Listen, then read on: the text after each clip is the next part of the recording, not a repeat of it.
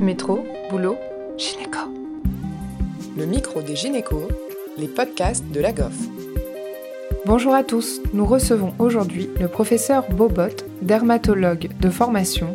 Il s'est rapidement orienté vers les pathologies génito-urinaires et plus particulièrement l'infectiologie génitale féminine et masculine. Responsable du département infections sexuellement transmissibles au sein de l'Institut Fournier depuis 1975, il est actuellement directeur médical de cet institut au sein duquel il assure également des consultations d'andrologie. Passionné depuis 15 ans par le microbiote génito-urinaire, nous avons profité de sa venue au congrès Infogine pour en savoir plus. Bonjour docteur Borbot, donc on se retrouve aujourd'hui pour parler du microbiote vaginal. Qu'est-ce que le microbiote vaginal? Alors le microbiote vaginal, c'est une communauté de micro-organismes qui s'installe euh, dès la puberté puisqu'il est totalement dépendant de l'imprégnation en estrogène. Donc euh, c'est environ entre 100 millions et 1 milliard de micro-organismes par millilitre de sécrétion vaginale. Alors il y a des bactéries, c'est ce qu'on connaît le mieux, mais il y a des virus, il y a des bactériophages, il y a aussi des colonies fongiques, mais c'est surtout les bactéries qu'on a beaucoup étudiées et qui représentent la majorité de ce microbiote. Ce microbiote euh, bactérien est essentiellement dominé chez la femme saine par des bactéries bénéfiques, les lactobacilles, qui euh, produisent de l'acide lactique qui va permettre euh, d'empêcher le développement des autres bactéries qui peuvent s'y trouver. Mais dans 20 à 40% de ce microbiote, on retrouve d'autres bactéries comme le Gardnerella vaginalis, comme l'atopobium vaginae, comme la Prévotella, les staphylos, les streptocoques, qui n'attendent qu'une chose, c'est qu'il y ait un déséquilibre pour pouvoir se multiplier. Donc pourquoi est-il important? Quel rôle il joue chez la femme, ce, microbiote? Alors, il a un rôle de protection qui est extrêmement important. D'une part, bien évidemment, contre les infections, puisque plus le milieu est acide et moins les bactéries peuvent se développer, que ce soit les bactéries qui existent déjà à l'état normal ou les bactéries exogènes, celles qui sont responsables d'infections sexuellement transmissibles, y compris d'ailleurs les virus responsables d'infections sexuellement transmissibles. Donc, un microbiote équilibré, c'est un rempart vis-à-vis -vis des infections. Mais aussi, il joue un rôle fondamental dans tout ce qui est le confort de la femme, c'est-à-dire euh, la sécheresse vaginale, euh, éviter les douleurs lors des rapports sexuels. Et on sait à l'heure actuelle qu'il peut avoir aussi un retentissement sur euh, le déroulement de la grossesse et sur éventuellement donc les femmes qui sont en protocole de FIV et le déséquilibre de la flore vaginale pourrait influer sur un défaut d'implantation ou des avortements spontanés. D'accord. Et qu'est-ce qui peut l'influencer? Alors ce microbiote est extrêmement influençable, bien évidemment, avec les antibiotiques.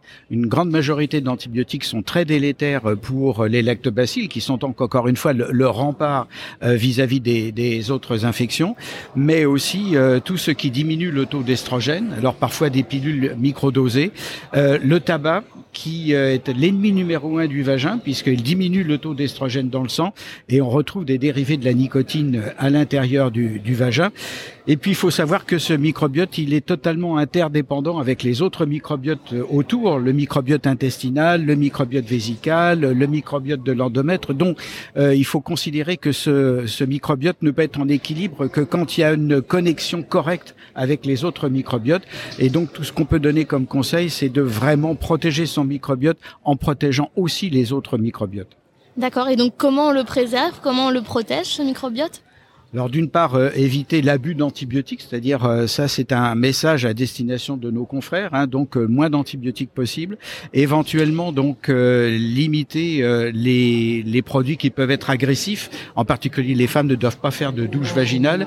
Arrêter le tabac complètement, ça c'est tout à fait fondamental. Et puis prendre soin de ces autres microbiotes, l'alimentation saine, faire de l'exercice physique, tout ça, ça ne peut qu'être bénéfique pour le microbiote local.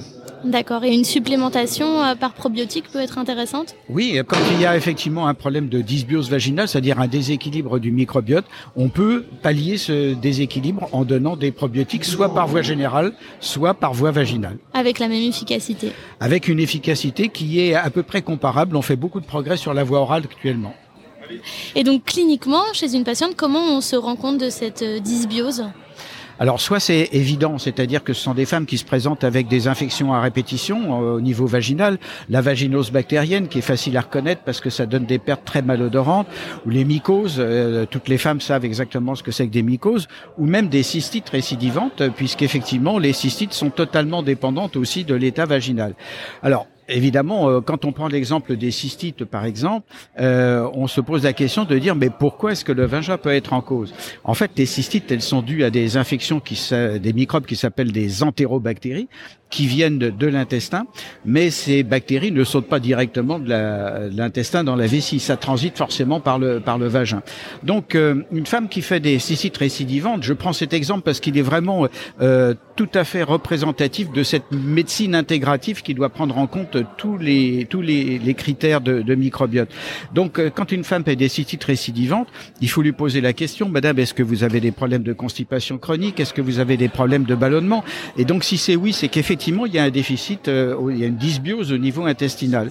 Ou ces femmes qui peuvent avoir des douleurs lors des rapports sexuels, des problèmes de sécheresse ou des infections vaginales à répétition, là, effectivement, le vagin ne joue, plus le rôle de sas, c'est-à-dire n'empêche plus ces bactéries qui viennent de l'intestin de, stagner dans, dans le vagin. Et donc, euh, au premier rapport sexuel venu, ces microbes vont pouvoir transiter directement du vagin dans la vessie. Et c'est là où, effectivement, il faut prendre en compte toute cette dimension multidisciplinaire, euh, l'intestin, le vagin et la vessie.